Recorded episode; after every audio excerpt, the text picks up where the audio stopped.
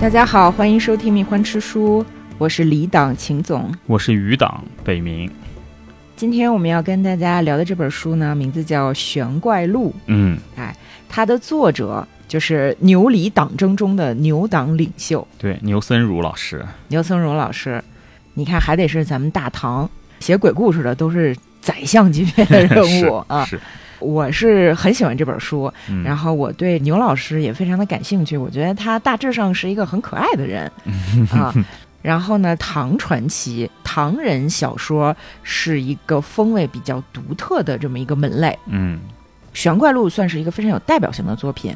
按鲁迅先生在《中国小说史略》里面说呢，呃选传奇之文荟萃为一集者，宣赫莫如《玄怪录》，就是说他有名儿，嗯写得好，不是说因为作者是宰相所以他有名儿，而是说他真的写的特别的好，文笔也好，故事也特别的奇怪，呃，所以大家会续《玄怪录》，嗯，对吧？就像你《红楼梦》写得好，后面就会有什么《红楼后梦》续《红楼梦》这些的，是《西游记》续《西游记》，《西游后记》是吧？还有《东游记》，你 这《水浒传》续个荡寇志，对对对，就说明他写的好嘛。嗯然后这个牛僧孺呢，是科举考上去成为宰相的这么一个世子，对，可想而知他的文笔是没得说。嗯啊，尤其是在唐代呢，还没有后面明清的那种市井小说的穷酸气。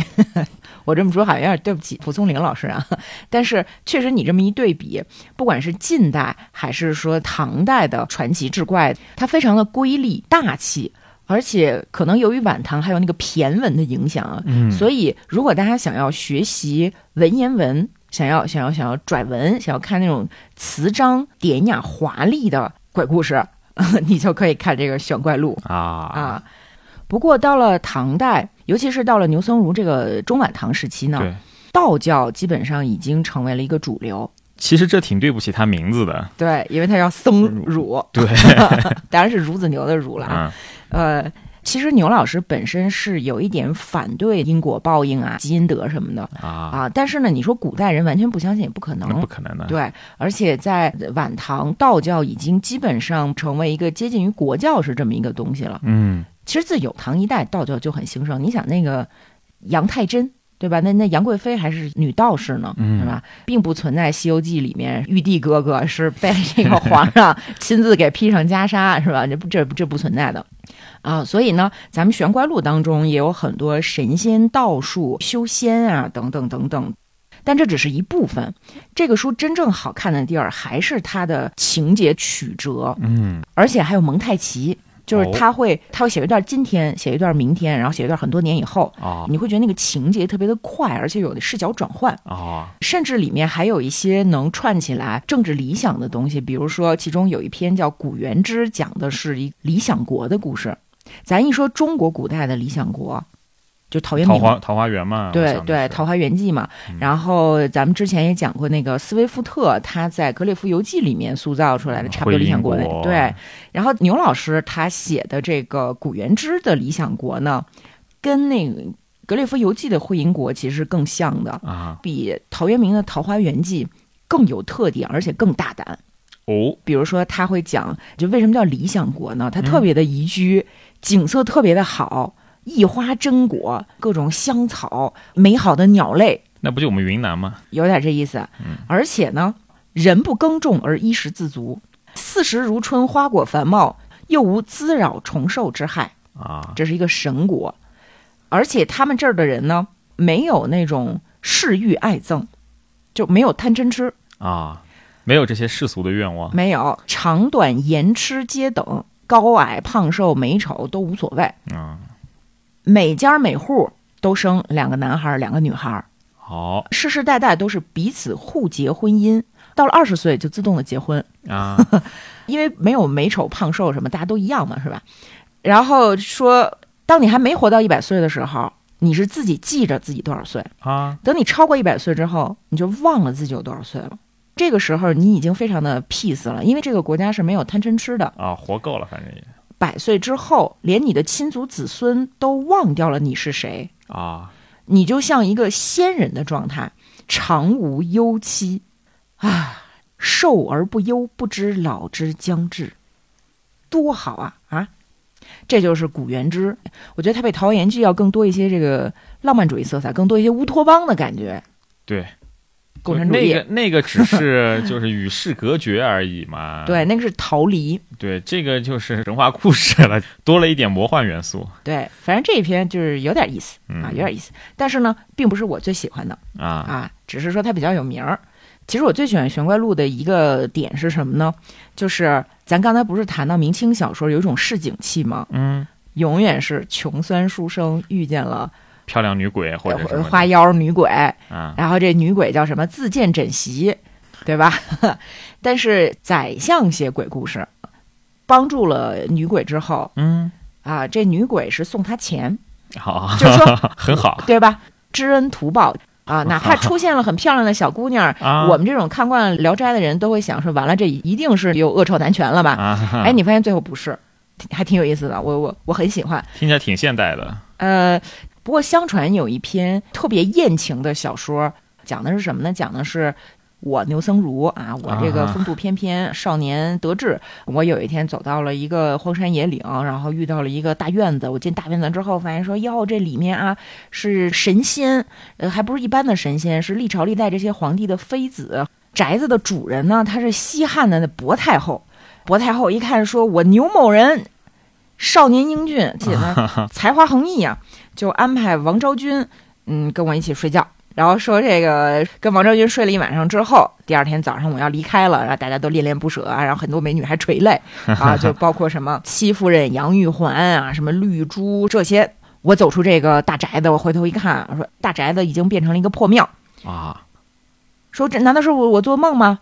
可是不对，因为我身上萦绕着一股奇香，啊，这是就很艳情嘛，对吧？啊，但是说实话啊，如果你看了《玄怪录》，你就知道牛老师吧，他不是走这一挂艳情路线的，所以很多学者认为这篇文章啊叫《周秦行记》，应该是牛李党争的时候啊，别人伪作出来给他泼脏水的。李党来黑他的，对，啊，那正好咱说说这牛李党争吧，嗯，是吧？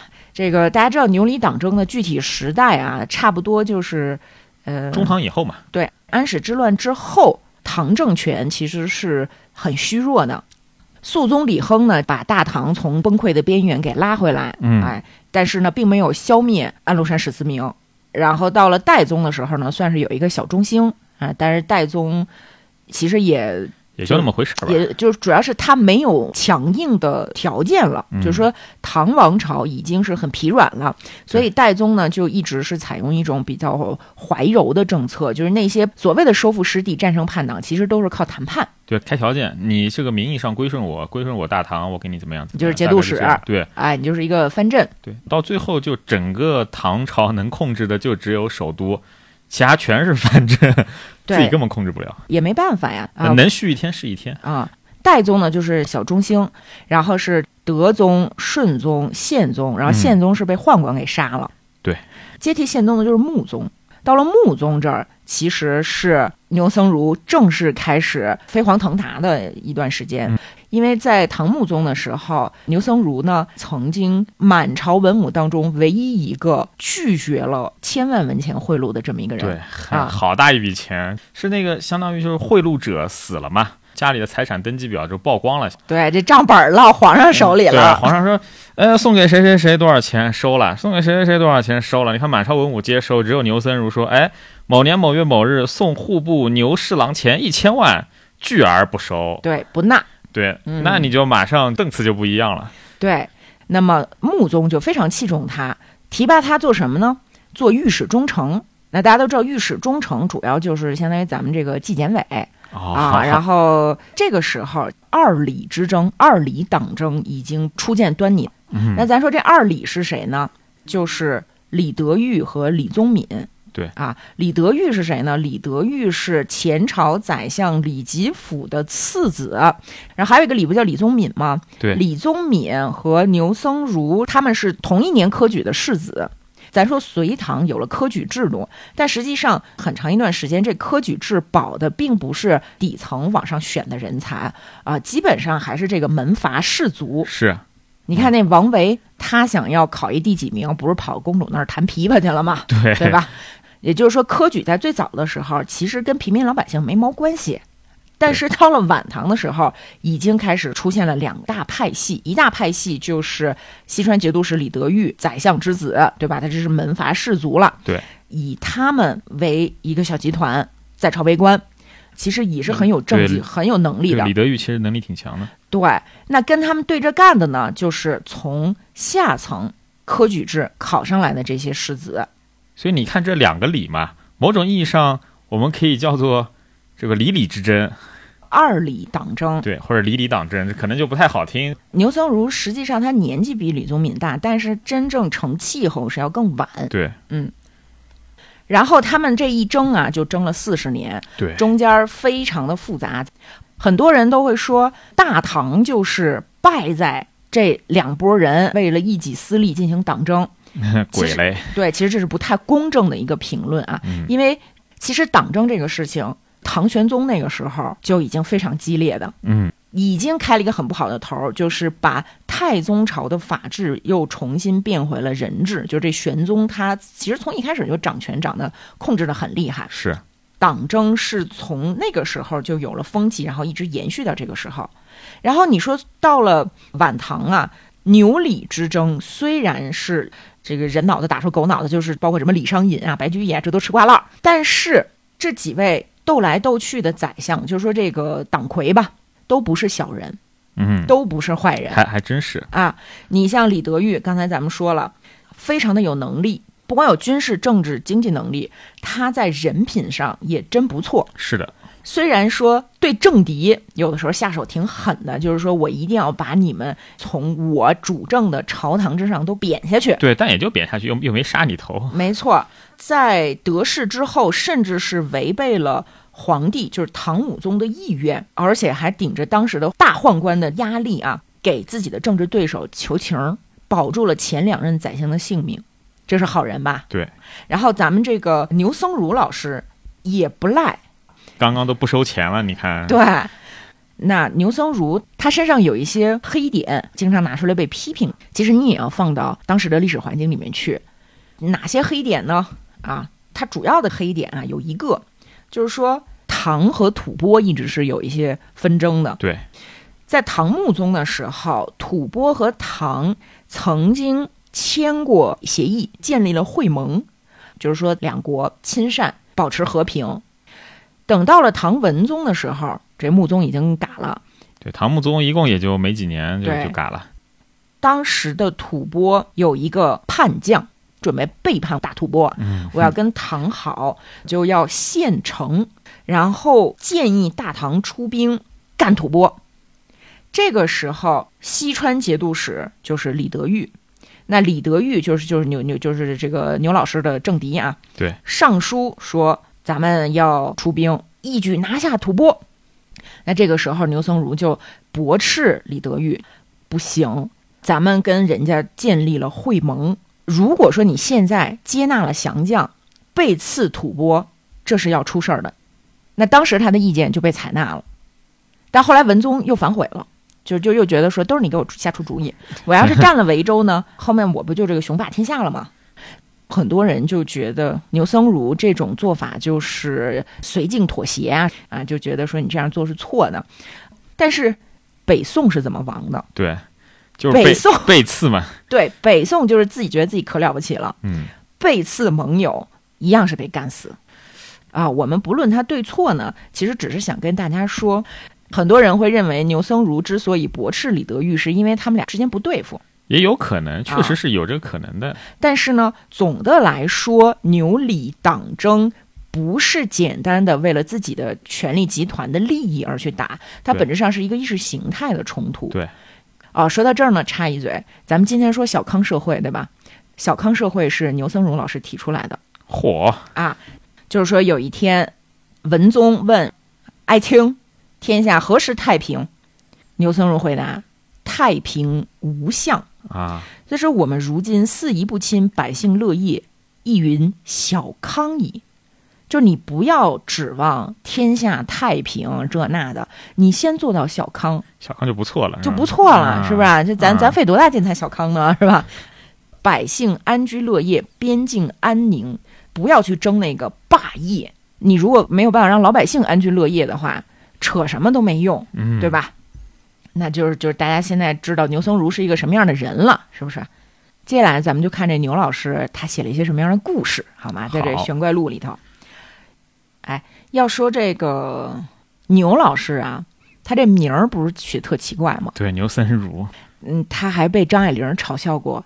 张爱玲说：“这么这么有趣的一个好人，你看他这名儿叫的，哎， 是吧？”呃，在《玄怪录》当中有一篇呢，也是拿别人的名字开玩笑开涮啊开涮特别有趣啊。说是隋炀帝的时候，隋炀帝征辽，远征辽东，结果全军覆没。那你全嗯军覆没，你这将领得负责任，负责任，对，那这个时候的军中总管叫来户，就得被宰了。其实这个来户有一个原型，应该是隋朝名将来户儿。其实他是被宇文化杀的，都是后面的事儿了。但是在书里面是这么写的啊，就是说这来户，隋炀帝杀了他还不满意，还想要杀他的儿子。那来户的儿子来君绰害怕受到牵连，就和他的三个朋友，一个叫罗询，一个叫罗迪，还有一个叫李万进，他们仨就逃跑了，流亡。亡命天涯的途中，有一天晚上，乌漆麻黑的就迷路了，嗯，这可怎么办呀？硬着头皮往前走，走到前面看，哟，太好了，有灯火，是个大宅子，那赶紧过去敲敲门，就说能不能在这儿借宿一晚？嗯，敲了几下门呢，就出来了一个奴仆。来军处就问说：“您好啊，真不好意思，请问这是谁家呀？我们能不能借宿啊？”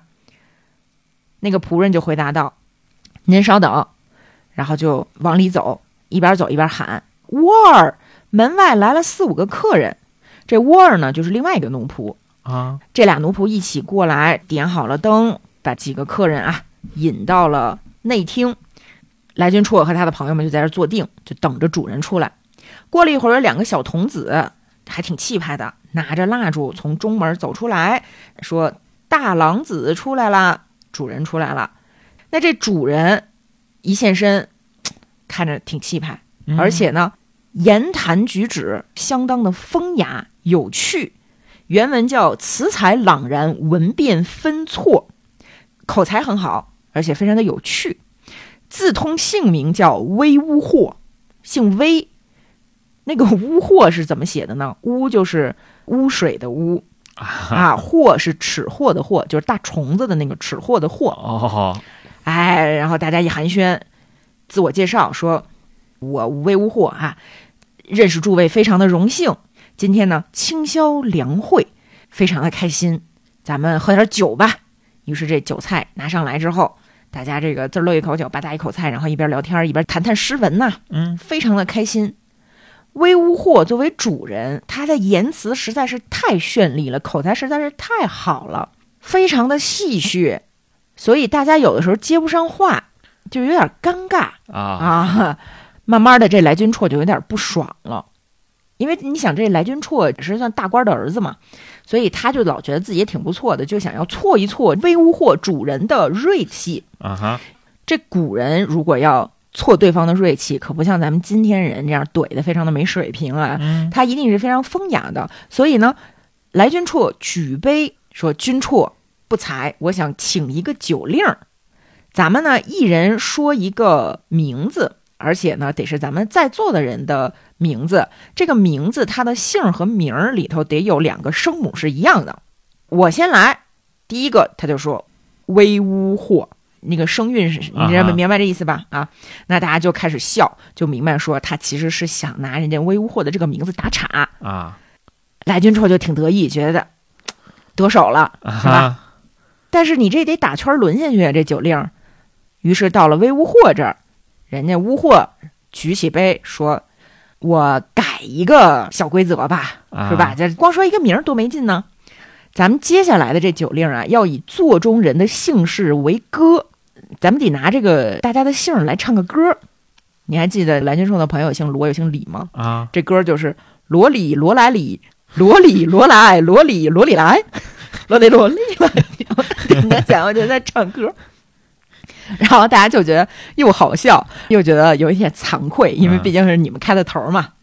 这个时候呢，那个罗询就问韦无惑，他说：“说先生如此风雅，为什么你的名儿这么奇怪呢？你为何要欲名至自贬也啊，？”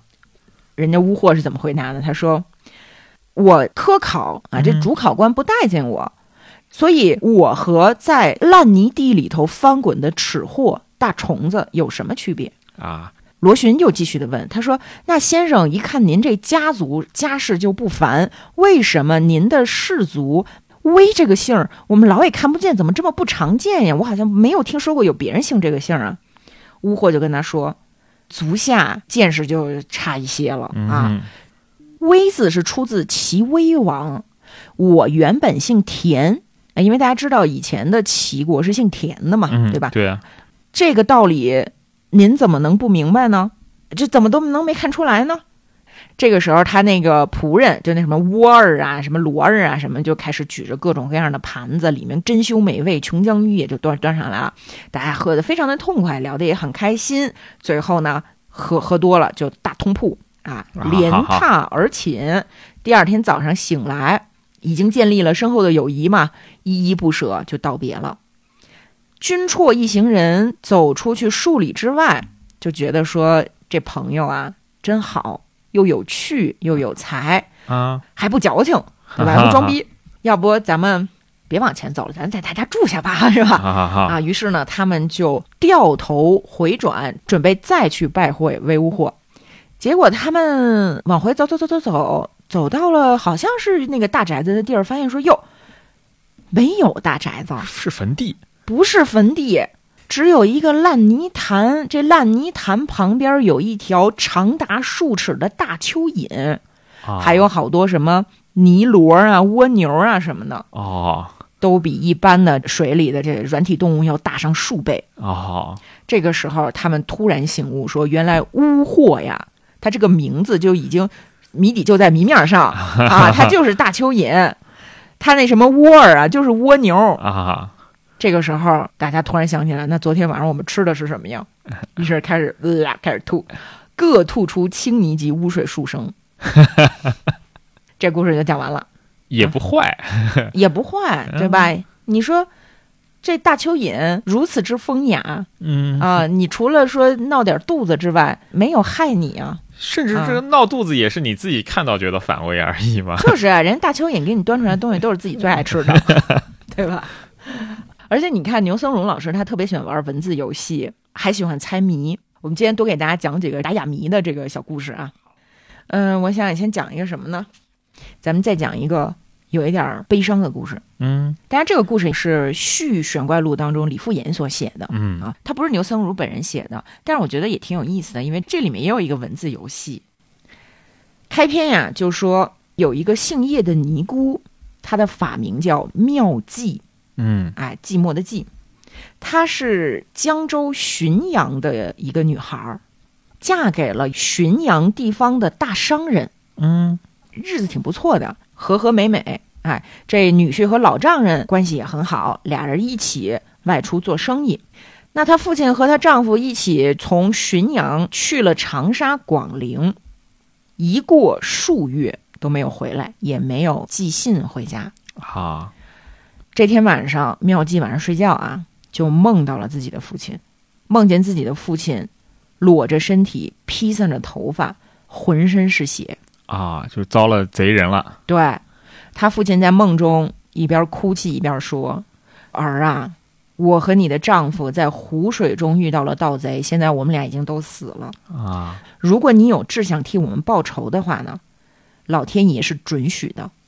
但是由于幽冥之意不方便在人间显现，所以我用一个哑谜，用一个隐语告诉你：啊如果你能想明白去报了这个仇，我们俩就死而无憾了。”嗯妙计听了，赶紧问爸爸说：“隐语云何？怎么说的呀？”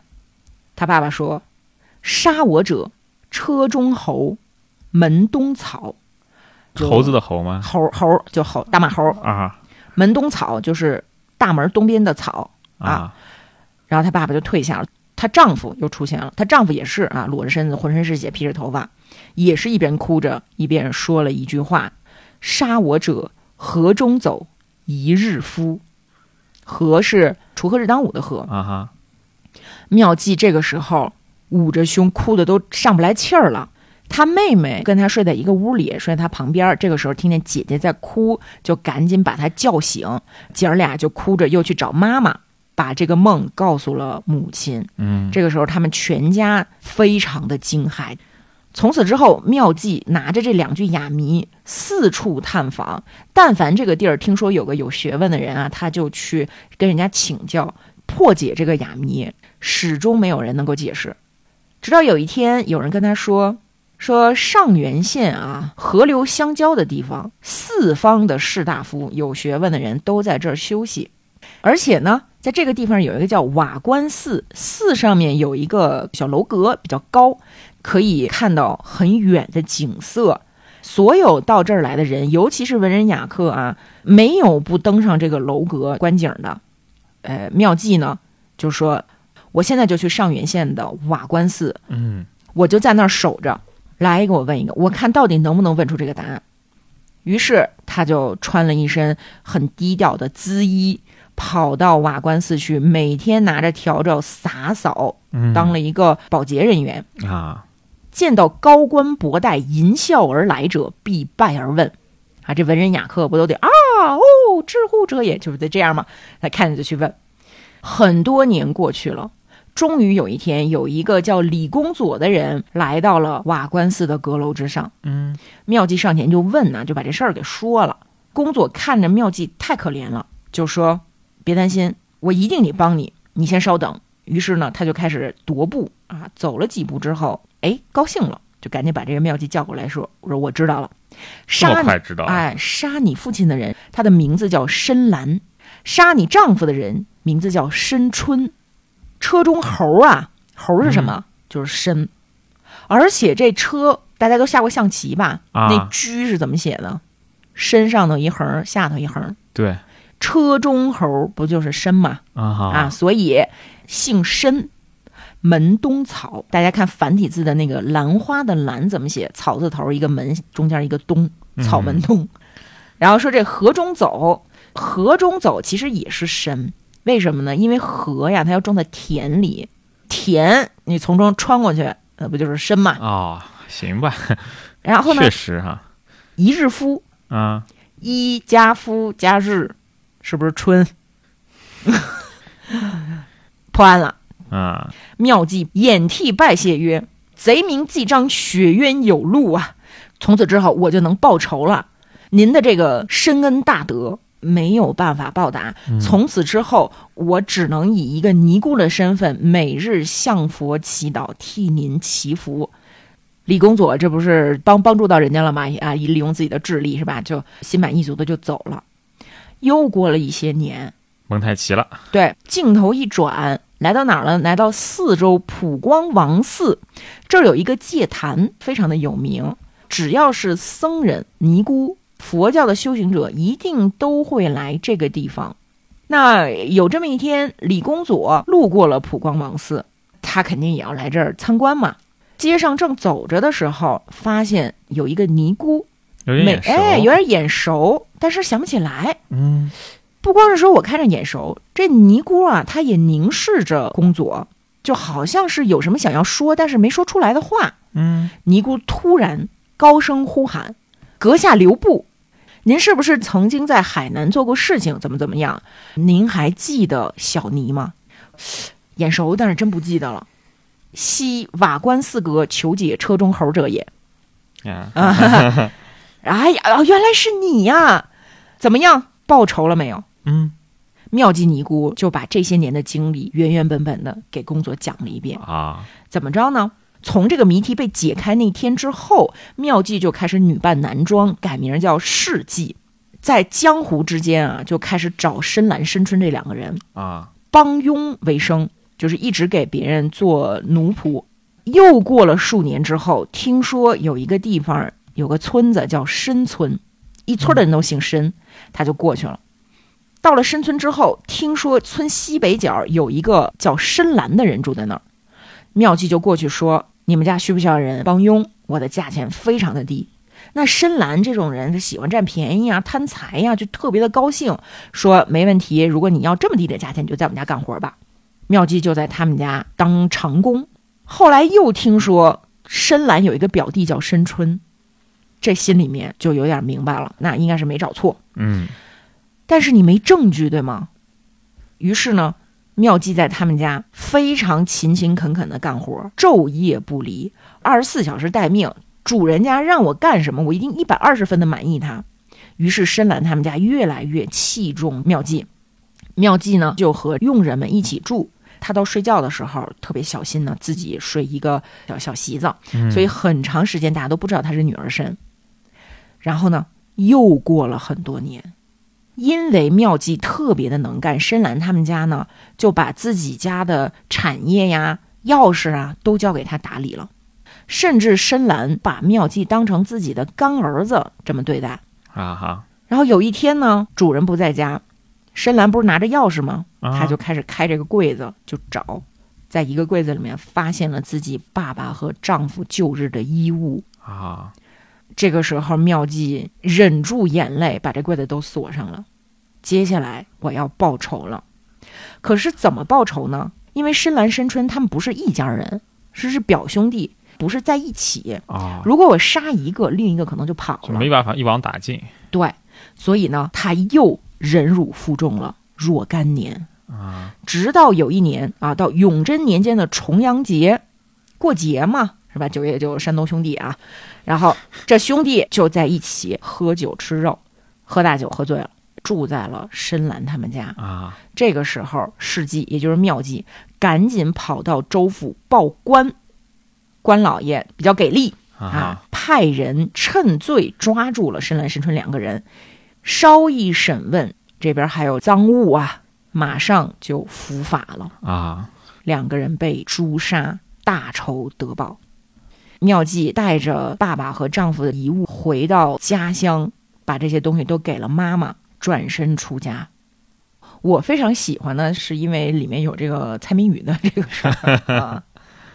再来一个，再来一个，再讲一个非常奇怪的故事吧。嗯嗯，这个故事呢，它发生在周敬帝初年，北周末代皇帝。啊哈，北周末代皇帝初年有这么一个盐居部落，当家的叫博都古堤，少数民族的名一字，听就不是汉人哈，不是是汉人啊。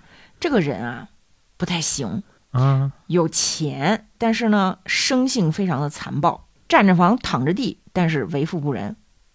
突然有一天呢，来了十几个人敲他们家门，什么？怎么突然来了十几个人？要干嘛呀？要饭呢？嗯结果这领头的人呢，递上了一个名帖，这个名帖上写的字儿呢，奇奇怪怪的，叫“省名部落，主城多寿，拜见”。博多古底呢说我是少数民族，你们这名字也够奇怪的，这谁呀？反正觉得挺有意思，就让你们进来了。进来之后就问说说什么是省名部落呀？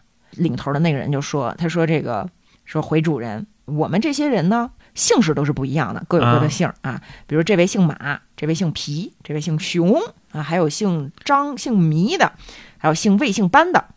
但是我们的名字都一样，我们叫多寿。啊，好，哎还还瘦和别人相反 的，对，多就是多少的多，寿就是接受的寿。嗯哎，所以我们所有的人都是某多寿，这就叫圣明部落。博多谷底一听说啊，有点意思啊，有点意思啊，说行，那你们干什么的？你们看上去好像是这个唱戏的，好像是表演杂耍的演艺人员。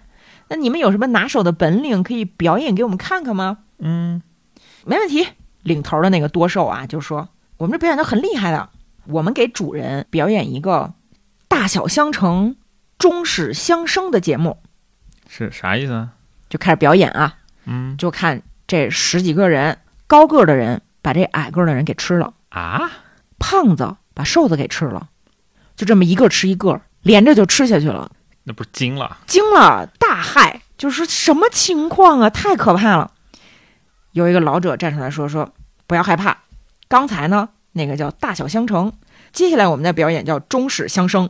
嗯，”然后就看这一个人把一个人就吐出来了哎。呦，我啊，就就想重是不重是对，又又重新吐出来来了，对啊，吐到了这十几个人，大家都齐了，呃，一一家人整整齐齐了。了，嗯博德谷底一看，就说这好好好，快重赏重赏，赏好多这个好吃的，给钱。嗯这些人拿了赏钱就走了。哎，结果第二天这省名部落的人又来了，又表演相同的戏法，又要好吃的，就这么日复一日啊，连着来了好多天，十天半个月的都有了。这博德谷底啊，他本来就是一个为富不仁的门禁嘛，他没有那么多的好心，就有点厌烦了。就说你们表演这东西，不就那么回事儿吗？啊，审美疲劳了，不想看了，不想给你们吃的了。省名部落的人就生气，就是说：“哈，您是不是以为我们给您表演的这是一个简单的幻术、魔术戏法啊？不是啊，我们这可是真本事、真本领。你要不信的话呢，把你老婆孩子拿出来，咱们试一试。”哦，博德谷底呢，反正也是挺较劲，就是说那行吧，那我把这个儿子、女儿、弟弟、妹妹、外甥、侄子、什么妻妾全都叫出来，吃个看看，我看看。结果呢，真的就开始吃，真的开始吃人，就看着一大家子开始啼哭、奔跑、呼喊啊，吃人啦！救命啊！没用，哐哐哐都给吃了。啊，博德谷底现在已经吓死了，赶紧就跪下磕头啊，说是这大仙大神，求求你们啦，就把我的亲属还给我吧！之前也给你们那么多好吃的，什么银两什么的，行不行啊？怎么怎么样的？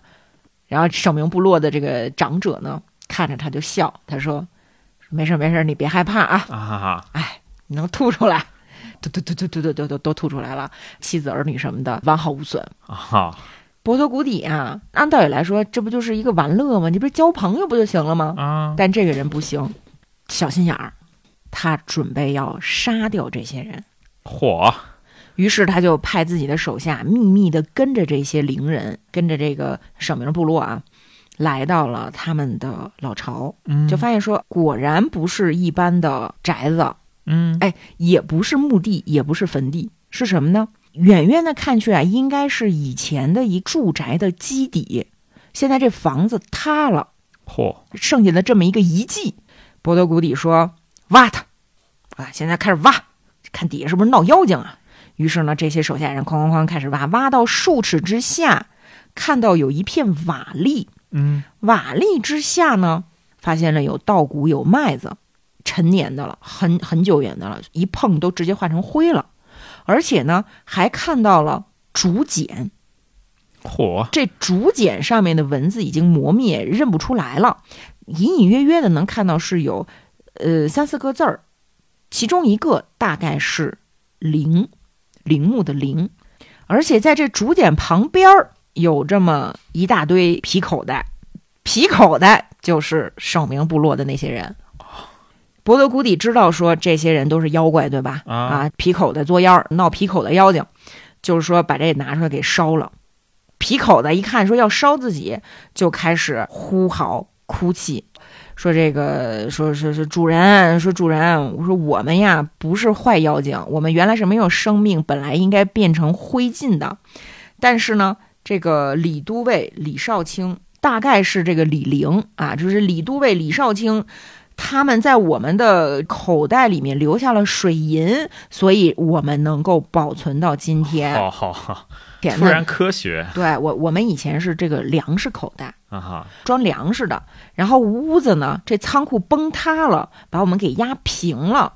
今天我们已经获得了生命，这个地方的山神把我们收留了，让我们成为了这耍耍把戏的演艺人员。嗯，我们现在是归山神管，我们从来没有害过人。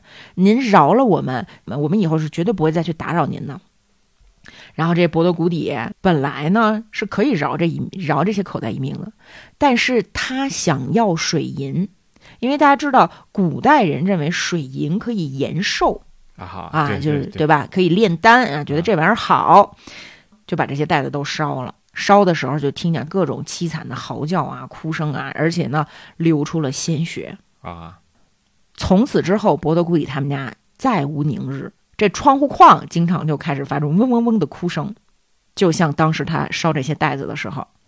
过了差不多十个多月吧，举家病死，一个接一个的就死了。他拿到的那个水银也不知道去哪儿了。啊，嗯，故事完了故事完了啊，这就是一个皮口袋的故事。啊，咱们中国古代啊，就是万物有灵论嘛，是对吧？你像《玄怪录》当中，不光有这皮口袋的故事，还有一个人偶的故事。故事呢啊听起来就挺恐怖的就是说，这个江州的参军她叫曹慧。然后他们家有佛堂，佛堂里面呢，就为了装饰摆了两个人偶木偶人，大概呢就是一尺来长，雕刻的非常的精巧漂亮，但是上面的漆已经都脱落了嗯啊，就是这古古董古玩吧。啊曹慧就把这两个人偶给他们家小孩儿玩儿，结果呢，他们家小孩儿有一天吃饼，吃着吃着，这俩人偶伸手跟这小孩儿要饼吃，小孩吓到了吗？小孩儿就吓着了，就赶紧去告诉爸爸。啊，但是他爸爸呢是个豪杰，就是说别害怕啊，儿子，把木偶取来。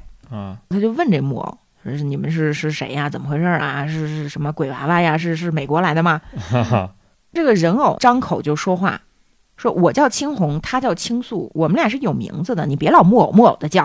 啊，啊哈哈然后还抱怨呃抱怨，然后两个眼珠子滴溜溜的转。曹慧也没害怕啊，就问他说：“你们俩是什么时候的人偶啊啊？怎么颇能作怪啊？怎么这么能作怪？”然后这青素就说：“说我和青红啊是宣城太守谢家的木偶，嗯当时沈尹侯家有一个老仆人叫沈孝忠，沈孝忠非常心灵手巧，就把我们造出来了。”嗯等这个宣城的谢太守去世的时候，这沈尹侯感觉到非常的难过，就把我们俩送给了谢太守他们家，我们就陪葬在谢太守的坟墓里面，在阴间伺候谢家两口子。嗯，直到有一天呢，我们听到坟墓的外面有刀兵之声，谢家娘子感觉到特别害怕，她就化成了白蚁啊就，跑了。鬼还怕哎，这个时候我们俩正给谢家娘子洗脚呢，啊？呃，于是这个两个盗墓贼进来之后，就把我们俩给抓住了。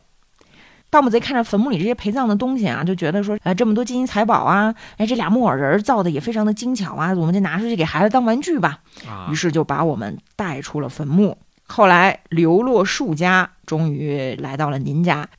然后这个时候，曹慧还跟他八卦，他说：“你们说谢家这娘子是什么姓岳岳家娘子？你你给她洗脚，不对呀？我怎么听说这宣城的谢家娶的是王静的女儿，应该是姓王王家娘子啊？”啊然后青素就跟他说聊这家长里短儿，他说说说哟，你可不知道，说这王氏啊是谢大人生前的老婆，比较的粗鄙，啊他们两口子的这感情也不太好，所以呢都下葬了，俩人都死了，埋在一块儿了，还打架好啊，哦好天天打打打打打。甚至王家娘子会拿石头去打这个哦谢谢宣城，所以谢宣城实在受不了了，就去找那个天帝说能不能离婚。啊天帝说：“行，你离婚吧。”然后他们俩一共啊生了两个闺女，一个儿子，都判给了王氏夫人。啊然后再娶了岳家娘子，喜欢读书，喜欢弹琴，相对来说感情就比较好嗯啊，是这么回事儿。曹慧听了之后就说：“哟，原来是这么回事儿啊！哎呦，你看这这事儿闹的，哎，你们两个人啊，很有灵异啊，我我觉得，嗯，想放你们自由，怎么样？我怎么样才能帮你们自由呢？啊哟，这俩人偶听了就太高兴了。青红青素就是说，我们两个虽然有神力，但是呢，这相当于是个契约。啊！如果主人不放我们，我们是不能逃走的。既然您有这样的大量啊，我们真是感激不尽。您知道吗？就这庐山的山神一直想要娶青素做他的舞姬，啊好长时间了。如果您同意呢，这不就成人之美了吗？啊我们就去给山神当这个舞姬了。但是有一事相求啊，就是说我们现在这个身上的丹青都剥落了，能不能找个能工巧匠给我们再上层漆？嚯，放你们自由还给你提条件呢曹刿就是个好人，啊曹刿说没问题，于是找了工人细细的给这两个人偶披上了锦绣，啊！哎，画的特别漂亮。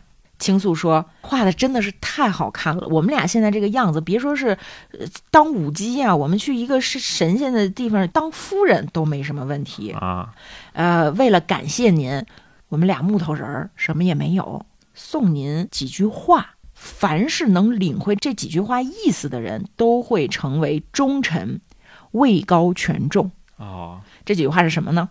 叫“鸡脚入骨，子鹤吃黄鼠，甲不害，五通全氏为六代姬昌”。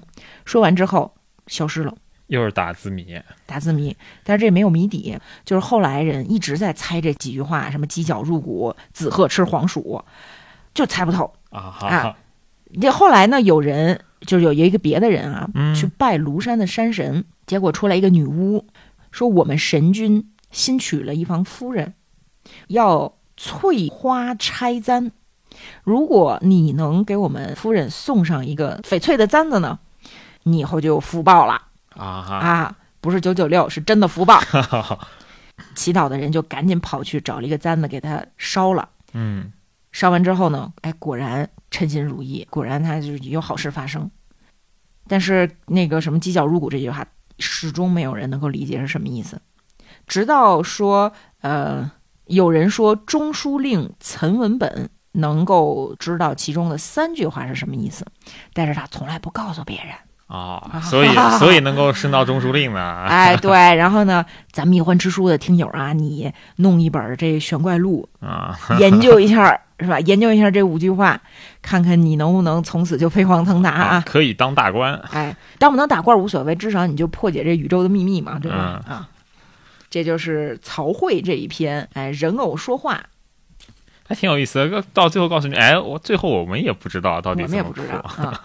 作者应该是自己有一个答案，啊但是呢，不为人说云，哎啊，，不告诉别人，总不至于恶趣味，自己瞎编一 个， 就为了骗你们。 然后这个再讲一个吧，嗯，宰相写鬼故事总是富贵气象，嗯呃对吧？因为明清的小说啊，总是女鬼自荐枕席，对啊，最后总是要这个翻云覆雨、雨水交欢，然后我不嫌弃你，然后我还给你生儿子啊，我生完儿子之后，我把儿子留给你，我自己走了，什么啊什么这哈种。哈，直直男癌做梦，对吧？那你看咱们牛宰相，如果要写一个狐狸的故事，他是怎么写的？就说在元和二年，有一个叫党超元的人，他隐居在华山。有这么一年冬天，大半夜的，突然听见有人敲门，来了一个女子，年方十七八，太好看了，容色绝代，而且异香满路，身上是都都带着香水儿的，你知道吧？哈哈，党超元就赶紧邀他进屋，谈点儿诗词歌赋。发现说，对方这个十七八岁的女子不仅长得好呀，而且言辞轻便，风韵甚高。他俩坐着聊了一会儿呢，嗯这个女子就问党超元：“您知道我是谁吗？”党超元就说：“说夫人即使不是神仙，也肯定不是寻常人。”女子说：“那您知道我来这儿是干嘛的吗？”党超元说：“哎呀，这个真不好意思，我觉得您是来跟我一起睡觉的。” 姑娘就开始笑，说：“哎，也不是，也不是，完全不是啊啊。”哈，我呢，既不是神仙，也不是人，我是南种之妖狐，哎，我是一个狐狸精，但是我学道多年，即将成仙了。所以呢，跟您聊聊天儿啊，然后跟男人睡睡觉啊什么的呢，在我这儿已经很多年都不考虑这些事情了啊。啊我来这儿呢是有一个请求，如果您答应这个请求，我就把我的性命托付给您了。嗯，我命里注定要渡劫了对，后天会死于猎人的剑下。啊，明天晚上会有一些猎人路过这儿，请您务必用酒食款待他们，他们会很高兴嘛，就会问说您有什么需要？拜托拜托，您跟他们说自己的亲人生了病，用狐狸才能治这个病，所以希望这些猎人能帮你打一只狐狸，啊，还还得是活的呃，死死了。啊，嗯，到时候啊，这些猎人会拿着我的尸体来找您，您就把我的死尸放到我的巢穴里面去，我自己就能复活。哦，拜托拜托，党超元就答应了。嗯果然到了第二天呢，来了十个客人。党超元已经听了狐狸的安排，在家里备好了酒肉，请他们吃喝，吃的非常的开心。这十个猎人就说：“他说我们呀，只不过是猎户，大家一看我们穿的这衣服，就不爱搭理我们了。而今天党先生不仅不嘲笑我们，还款待我们，嗯，我们这无以为报。您有什么需要，您就尽管开口。”然后党超元就告诉他说：“说我有个亲人，我需要狐狸。”嗯我愿意花重金去购买。这十个人说：“那没问题呀、走啊，打猎去啊！”于是他们就离开了党家。没想到刚走了一百多步，就看到有一只狐狸绕着一座大坟墓开始跑跑跑跑跑。那这这是吧？小白睡觉给赖的枕头，对吧？ 嘣儿一下就给射死了。啊，特高兴。你看这这事儿啊，这党先生刚想要狐狸，咱一下就就抓着了一个狐狸，于是就把这个狐狸的尸体拿给了党超元。啊，党超元等这些猎人都走了啊，就给这狐狸把血都洗干净了，还给他披上了衣裳。啊，等到夜深人静的时候，悄悄地送到了那个狐狸的洞穴当中，嗯又用土给它封好了，才严实了。七天过去了，又是半夜，当当当，有人来敲门，嗯出来一看，小狐狸，啊，哎，说这小小狐狸哭着道谢，说说你说您可不知道，说我渡劫呀，本来是肯定要死的，还是被人就分食了，就吃掉了。啊，所以我是肯定没有办法复生的。今天承蒙您的大恩大德，我保存了全尸，这不就复活了吗？无以为报，送您药金五十斤金子，五十斤金子。嚯但是呢，您不要随便把这金子出手。为什么？因为这金子每两就值四十冥钱，啊，比一般的金子要贵很多。谁来买呢？谁要出这高价来买呢？胡人的商客。啊，糖啊，那可是很国际化的，对吧？不是内循环，人家可是有一些国际客商的。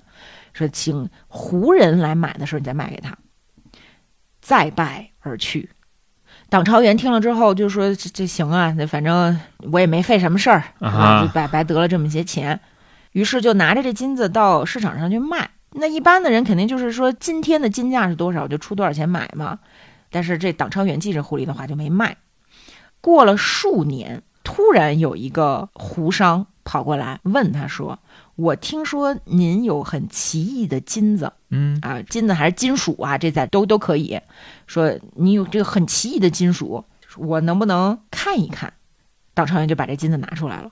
胡商笑着说：“说这个啊，不是一般的金属，这是九天夜金，知道吗？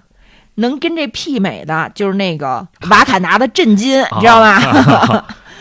您是从哪儿弄到的呀？我愿意每两出多少多少钱，就把这个买走了。 那挺好，你看，这就是这个狐妖报恩，嗯，不是用身体啊，对，不是来睡觉不的，是不是来给睡觉的 啊。笑着说说，哎哎，这不是跟不跟是男人睡觉的事儿，我很多年不考虑 了。 是吧多可爱这狐狸，对，哦，不光是这狐狸特可爱，我再给你们讲一别的，跟这个稍稍有一点类似啊。嗯呃，在《续玄怪录》里面，就嗯是不是牛僧孺写的了，是那个李复言写的。就跟牛森如时代也差不太多。对，时代也差不多。觉得牛老师你写太好了，我来续一续。 对，就讲的是，呃，就是说有有一个书生啊，然后他在苏州认识了一个蔡霞的一个好朋友，相谈甚欢嘛，有了深厚的友谊。然后有一天呢，这蔡霞突然跟这书生说：“他说你啊，你别在外头逛了，你呢帮我捎封信给我家里头去，嗯你只要把这信帮我送到我家去呢，我们家里肯定会谢谢你， 啊哈，你这不就有有了一些这个本钱吗？”嗯那我家在哪儿呢？我家在渭河的哪哪哪个桥下面。你只要到那儿站着，就有人来把你接到我们家去了。啊你到了我们家之后呢，你肯定会见到我母亲。见到我母亲还不算完，你一定一定要见一下我妹妹，啊哈一定要见我妹妹。然后我妹妹呢，她会答谢你。俺啊们记住了吗？啊，哪哪哪儿啊，渭河的哪个桥，记住了啊，那这嘉兴给你。说行吧，说都是朋友，我就帮你走这一遭吧。于是跋涉千里来到了说的那个地点，嗯站在那桥底下，敲敲这桥柱子，一睁开眼，哇，怎么回事儿？不是河了，是一个非常豪华的大宅大庭院。仆人过来把他带进去之后呢，这这个太夫人，她好朋友的妈妈就接见他，表示感谢，千恩万谢，说说谢谢刘先生啊，说我们呀是龙。为何龙王不是老出现在这个唐代故事里吗？是吧？啊这不哈还有那个斩渭河龙王什么的，是吧？我们是渭河的龙族。我儿子呢，就是一条小龙嘛，啊他因为遭了官司啊就好跑了，跑了三年都不知道他在哪儿。这回可算您给捎了信儿回家，我们算放心了。然后这书生就说：“哎，老太太别客气，别客气，呀，这都自家人啊，您别说什么谢不谢呢。”呃，不过呢，蔡霞啊，我的好朋友，她提出来说都不是外人，然后她有个妹妹，咱们能不能见一见？老夫人说说没问题，我儿子信里也写了，叫妹妹出来见面。您先稍等，妹妹在后院梳妆打扮呢，一会儿就出来。果不其然，过了一会儿，后堂出来一个十七、十六七岁的美丽少女，非常的漂亮。嗯哼，哎，行礼之后呢，就大家坐在桌边儿开始吃菜喝酒。这菜呀，真不错。你想这龙王嘛，河河鲜嘛，是吧？那总归比乌货给出来的强啊了。啊 对，总比蚯蚓强。几杯酒下肚之后，美滋滋啊！嗯，但是就发现这太夫人突然好像有点不对劲，两个眼睛开始充血，红彤彤的，嗯一言不发，就这么瞪着这个书生。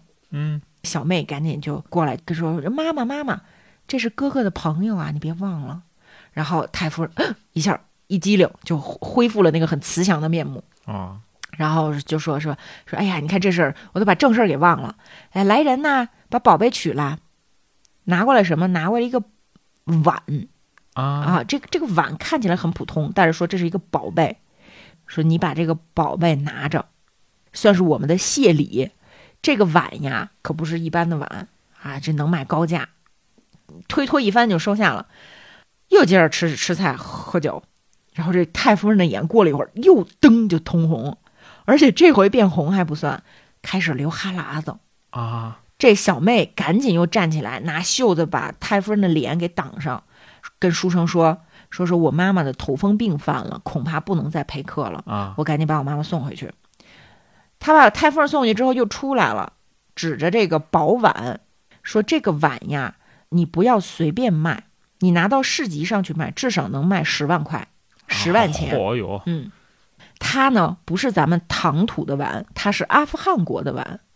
咱们唐土的人拿着这个宝贝没有用，所以你该卖就卖。又找胡商，哎，这刘某听了说行，那那我记住了啊，谢谢嗯小妹啊，谢谢太夫人招待，我就是再再次别过。于是呢，这一睁眼发现又站到了渭河边上，嗯，然后他不是带着碗回家了吗？回家之后在集市上卖，人家来给他出多少钱他都不卖呀，哪有拿十万块钱买个碗的呀？嗯，突然有一天，来了一个胡商，啊、这个胡商看了就说：“说这先生，你开个价吧。”这书生想着说这：“那反正也没人买，我就就我就胡诌一把，我说二百万。 啊，”胡商笑着说：“说这个宝贝啊，二百万还真不贵 啊，啊。不过呢，说实话，留在你手里没有任何的用，所以呢，我打个五折，一百万买行不行？那已经比十万高好多了嘛。啊，那就卖给你吧。这胡商呢，拿着这碗就开始给书生讲说这碗是怎么回事儿。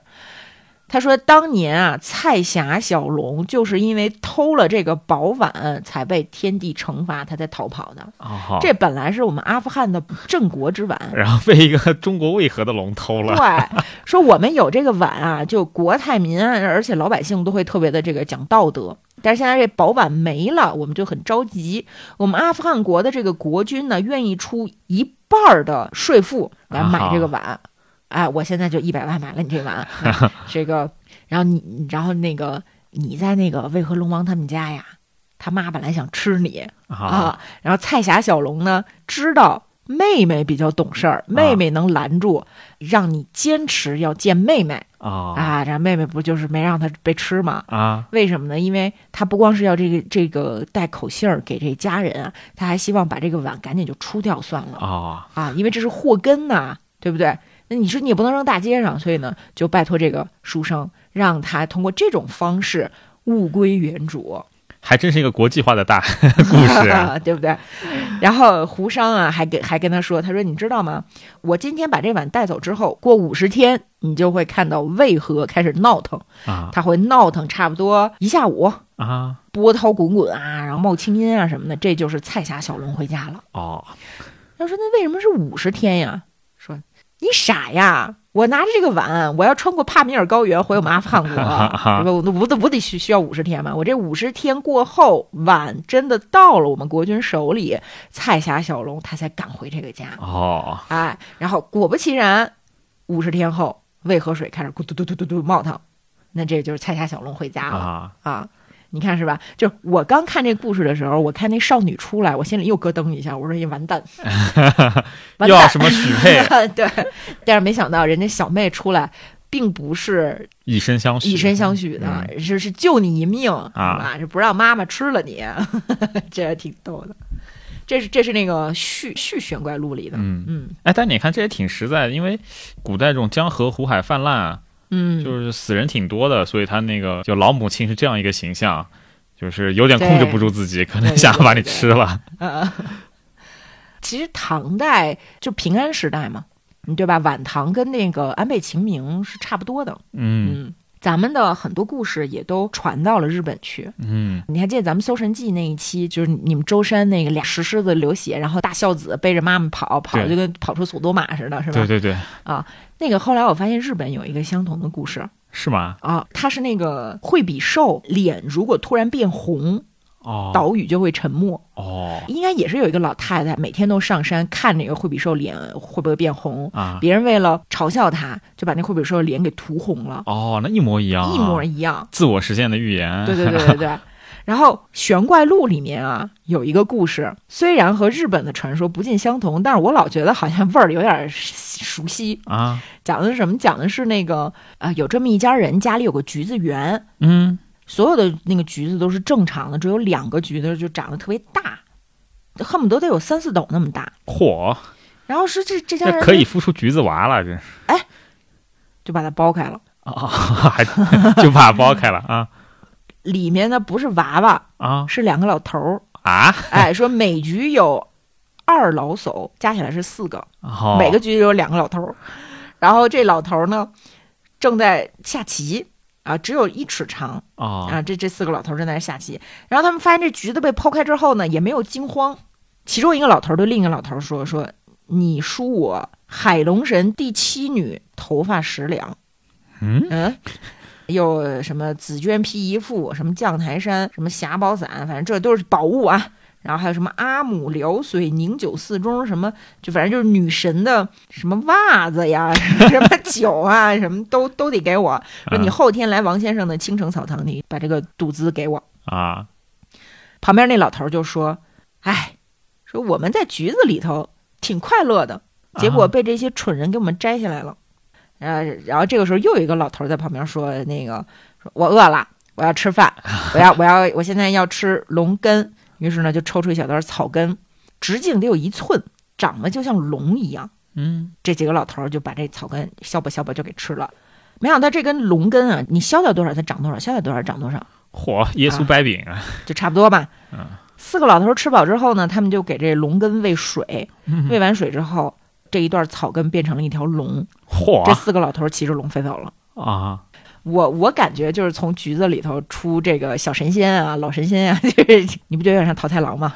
对吧？水果里面出神灵，这南岛神话嘛，文化都是流通的嘛，对嗯吧？这你也不好说是从北往南还是从东往西流，哎，不管怎么样，唐的时候已经确实还挺国际化的了。对啊一、会儿阿富汗的商人吧，一会儿这个吧，对吧？哦我跟你说，这里还有婆罗门的事儿。啊哈，啊，这个时候的人好像不太分佛教和婆和印度教啊啊。这个里面有一个故事讲的是叫有一个道士特别的有有本事，叫叶天师，嗯这可能也是有原型的啊。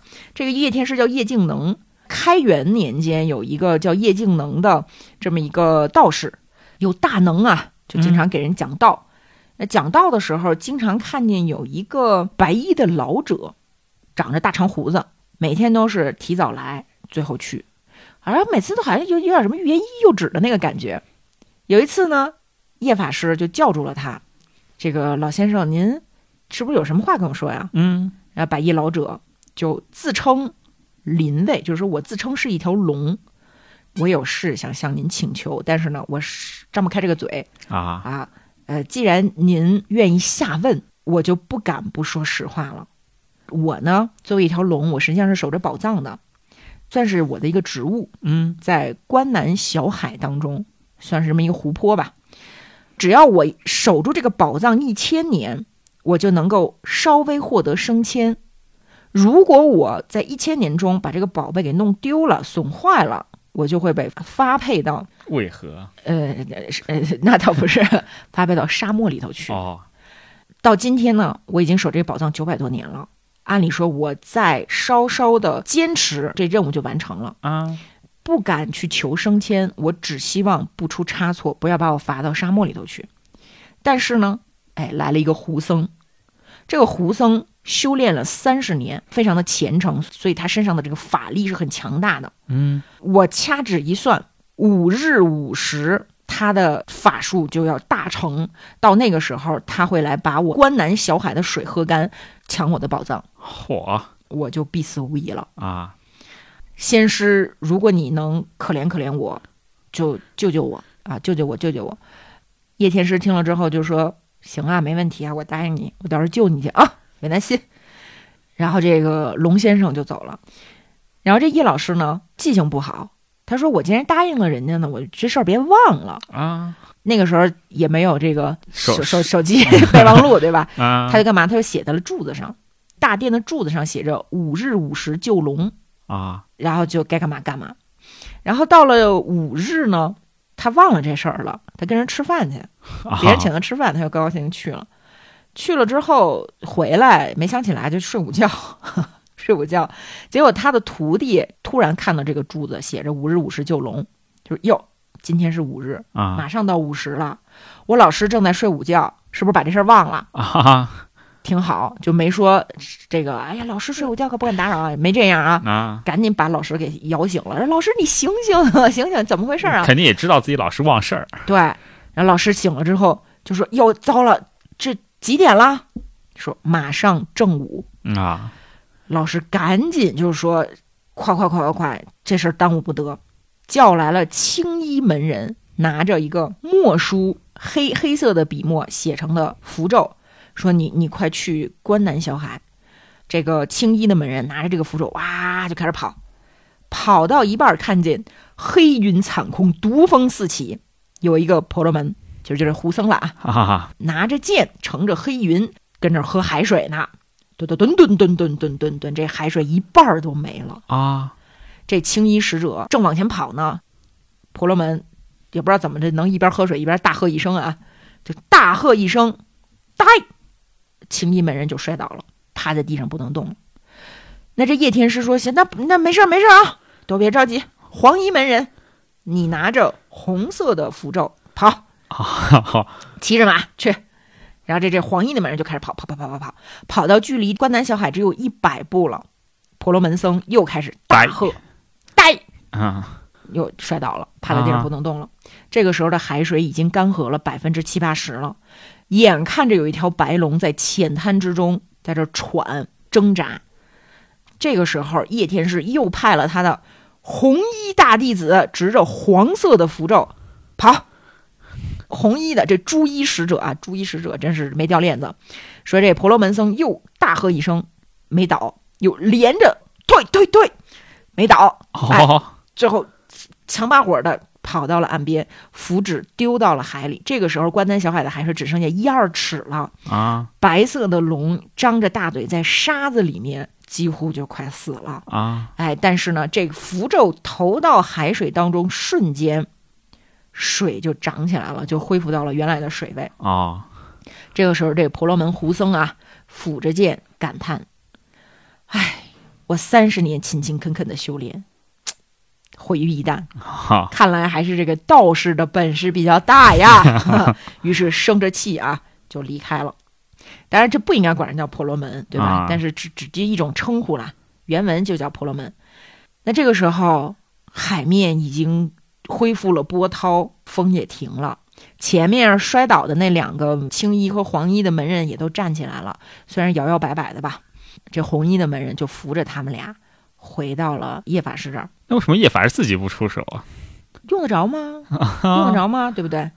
他们还没有来得及说好好的把这件事儿禀告给叶法师呢，老龙来了啊啊！老龙又又哭着跪拜，他说：“我几乎被胡术，被这个胡僧的妖术害死。如果不是您的这个力量啊，我是没有没有办法活到现在的。啊啊我呢，只是一个野兽，没有什么能报答您的。从此之后，我愿意拜在您门下，成为您徒弟，受您的差遣。不管师傅您去哪儿，离我多远，只要您一念照之，就一想，脑子一想，我马上就到您的左右，听您的差遣。真的，从此之后，他就像一个小徒弟一样，听候叶天师的差遣。然后有一天，这叶师傅呢，琢磨事儿啊，他又想，他说我们这个道观啊，我们是在这个高原上面，打不了井，所以我们这村儿里啊，不管是小孩儿还是老年人要喝水啊，都要走到几十里之外去打水，这个很、呃、不方便。很不方便。他就跟冉父，就是那老龙说：“我们我们想要一口泉水，嗯，你说你也是水族，你能办到吗？”老龙说：“泉水应该是归天界管的，不是我们这种妖兽的力量能够达到的。啊但是既然师傅您您发话了，我在所不辞，哪怕是这事儿办不到，我也得给你办到了。啊，如果天界当差的来抓我，我就会战胜他们。”嚯，是吧？那现在呢，请您和其他的师兄弟啊搬家离开此处，等三日之后再回来。然后果然呢，大家离开了。呃，过了这么几天，回来之后发现，围绕着道观清流潺潺，就是咱们老龙办到了。啊，后来叶师傅他的神通广大被天下所得知，也都是这个老龙勤加宣传的功劳。哦，那也挺好。对吧？你看，就是玄怪录啊，它虽然并不是那种说教，让你一定怎么怎么样啊、但是呢，你会发现它很多报恩的故事。对它总体上还是向善的。对，哎，这说到这个报恩，还有一个特别诡异的，我给我给你们讲一下啊，讲的嗯就是说有一个叫刁俊朝的人，然后他老婆呢脖子上长了一个鸡蛋那么大的瘤子，而且越来越大，越来越大。这亲戚就说这这老婆不能要了，你休了她吧，这什么妖魔鬼怪呀？但是刁俊朝跟他老婆的感情其实挺好的，就跟他老婆商量，说这怎么办呀？就再这么下去，他们可能就要把你送走了。嗯，家庭的压力，对呃，就家家族的压力然后他老婆就说：“说我得这个病啊，也很痛苦。啊，既然他们要把我送走，我也是个死，那不如郎君你帮我把这个瘤子给切了吧，搏一把。搏一把。”于是刁俊朝就把刀磨得非常的锋利，把这个瘤子就给切开了。啊，切这瘤子的时候，听见里面叫什么轩然有声，然后这瘤子自己扒裂开了四分五裂，然后从里面跳出一个大马猴儿，啊有有有一个大猴儿啊！从里头钻出来之后，腾踏而去。这这太奇怪了，但是管这啊管先先别管那么多啊，先把这个伤口处理好，用棉絮把这个大包留下的伤口先裹上。啊，虽然他老婆这大包没了，但是身体变得特别特别的虚弱，感觉也挺不住了嗯啊。不过呢，到了第二天，突然有一个老头儿敲门，进来之后就说：“他说我就是那个从瘤子里跑出来的猴儿啊，哦我我本来是一个猕猴精，我能够呼风唤雨。”就和汉江鬼愁潭的一条老蛟龙，我们俩关系挺好的，在这个江面上啊，掀别人船，哦，啊，被别人船掀了之后呢，把人家的这财物啊、粮食啊都拿走之后，养我们自己的子孙后代。啊，无知奇了，哎，对对对，然水后猴子对，没错，就水猴子。呃，前段时间呢，老天爷来了，叫太一太一神呢，把这老蛟龙给杀了，杀了之后要搜索他的党羽，那我就逃嘛，我肯定跑嘛，嗯我就跑到贵夫人的这个美好的脖颈当中啊啊、 美好的脖颈当中。虽然并没有真的伤害贵夫人的性命，但是也让贵夫人受累了。所以我今天来呢，带来了药膏。这个药膏是我去凤凰山神那儿求得的，涂上之后肯定就痊愈了啊这很不好意思，真抱歉，真抱歉啊！刁俊朝听了说，那行啊，很需要这个呀，于是就抹上了，哎，一下就好了。于是刁俊朝就把这老头留在家里，请他吃饭。这老头吃高兴了呢，婉转高歌，铿锵可爱，唱完就走了，啊，这故事就没了，就没了。没了啊！这两岸猿声啼不住嘛，就好像中国古人觉得猿就是猴儿，好像特别会唱歌 啊，水猴子就更会唱了。也你也知道，这水猴子其实不是什么好东西，啊对，但是但它是有人性的。对他，你说他走了，他要不回来给你这药膏呢，对啊，是吧？对，虽然是恶的，但是没有没有那么彻底。就海盗嘛，嗯海贼嘛，是吧？其实我觉得这个水猴子应该也是传到日本去成为合同的，因为啊，好多合同的传说跟跟这个故事也是有点像，是是吧？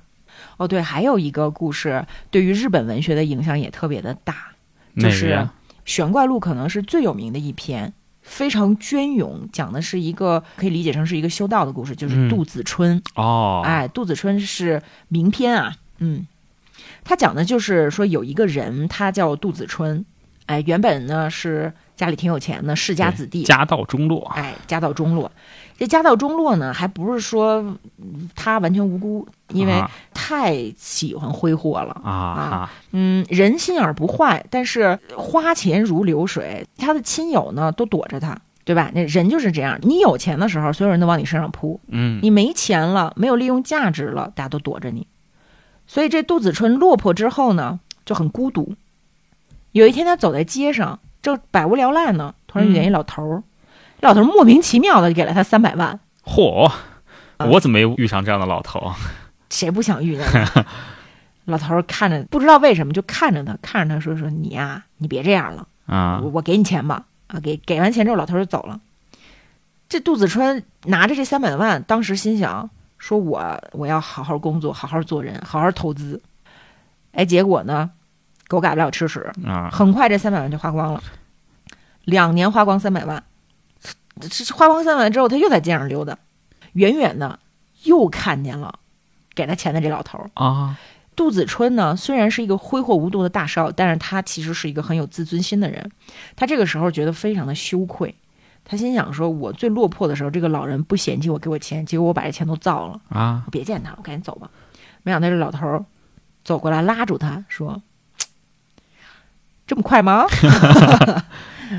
给你一千万啊！”然后他就拿这一千万啊，又又心里想说：“我得我做买卖呀，我就恢复家业呀，我什么这那的。”然后结果呢，瞬间就花完了。啊花完之后，他又在街上走，又遇见这老头儿，然后他又觉得很羞愧，是吧？又又赶紧就跑，然后老头儿又抓住他了。